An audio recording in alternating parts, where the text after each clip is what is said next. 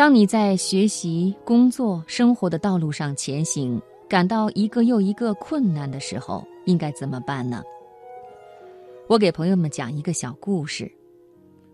从前有一位老妇人，一直渴望去看看外面的世界，她却从来没有在实现这个梦想的道路上走出哪怕一小步，也从来没有离开过自己所生活的小城镇。在老妇人六十五岁生日那天的早上，她终于下定决心准备行动了。她卖掉了所有的物品，只留下最重要的几件。装到了一个双肩背包里，开始去看世界。在路上最初的几天是奇妙的，他每向前走一步，就觉得自己在实现梦想。然而，短短的几个星期过去，行路的辛苦让老妇人渐渐吃不消了，她的腿脚开始越来越疼，每走一步都觉得不舒服，情绪也变得很糟糕。老妇人开始想念往日舒适的生活，她拿下双肩背包，重重地扔在地上，坐在背包旁，泪水不断地流下来。她无望地盯着前面漫长而蜿蜒的路，用最大的声音喊道：“我什么都没有了，什么都不剩了。”一个著名的生活顾问正在附近的一棵大松树下休息。听到老妇人的喊叫，觉得自己有责任帮她一把。他立即从树后走出来，抓起老妇人的背包，跑进路边的树林里。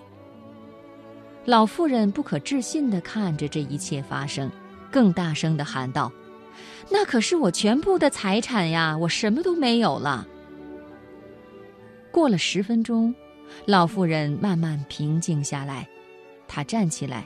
继续蹒跚向前。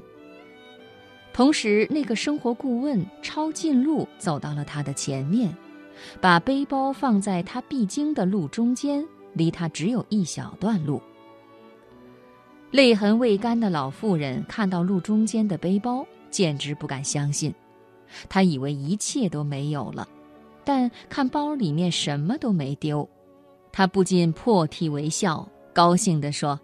我终于有了必须的东西，可以继续向前走了。在生活和工作的路上，难免会遇到挫折和失望，但就像老妇人遇到那个生活顾问一样，一封电子邮件，一条来自我们尊敬的人的短信，一篇博客，一本充满智慧的书，一群乐于助人的邻居，一个助你成长的社区，等等。都有可能对我们有所帮助。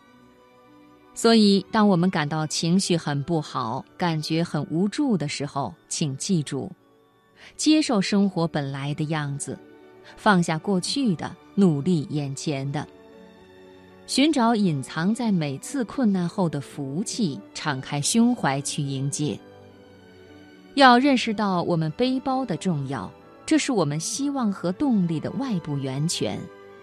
在被拿走之前，认识到它的好，不要总是不以为然。活在当下，进入我们的内心，这是我们希望和动力的内部源泉，会让我们有力气继续前行。在以为我们已经一无所有的时候，挺过去，重新拾回希望。还要记住，笑对迷茫，清醒的活在当下。珍惜在每一个人生拐点学到的道理，不要把我们的进步跟别人的做比较。我们需要时间去走我们应该走的距离。除此之外，看一看有多少东西从不期望、不想要，最后却成了我们想要的。无论你所处的环境怎样，你总有机会迈出最微小的一步，或者。正如埃比鸠鲁说的那样，不要为你没有的破坏你已经有的。要记住，你现在有的曾经是你所期待的。要留心，不断前行。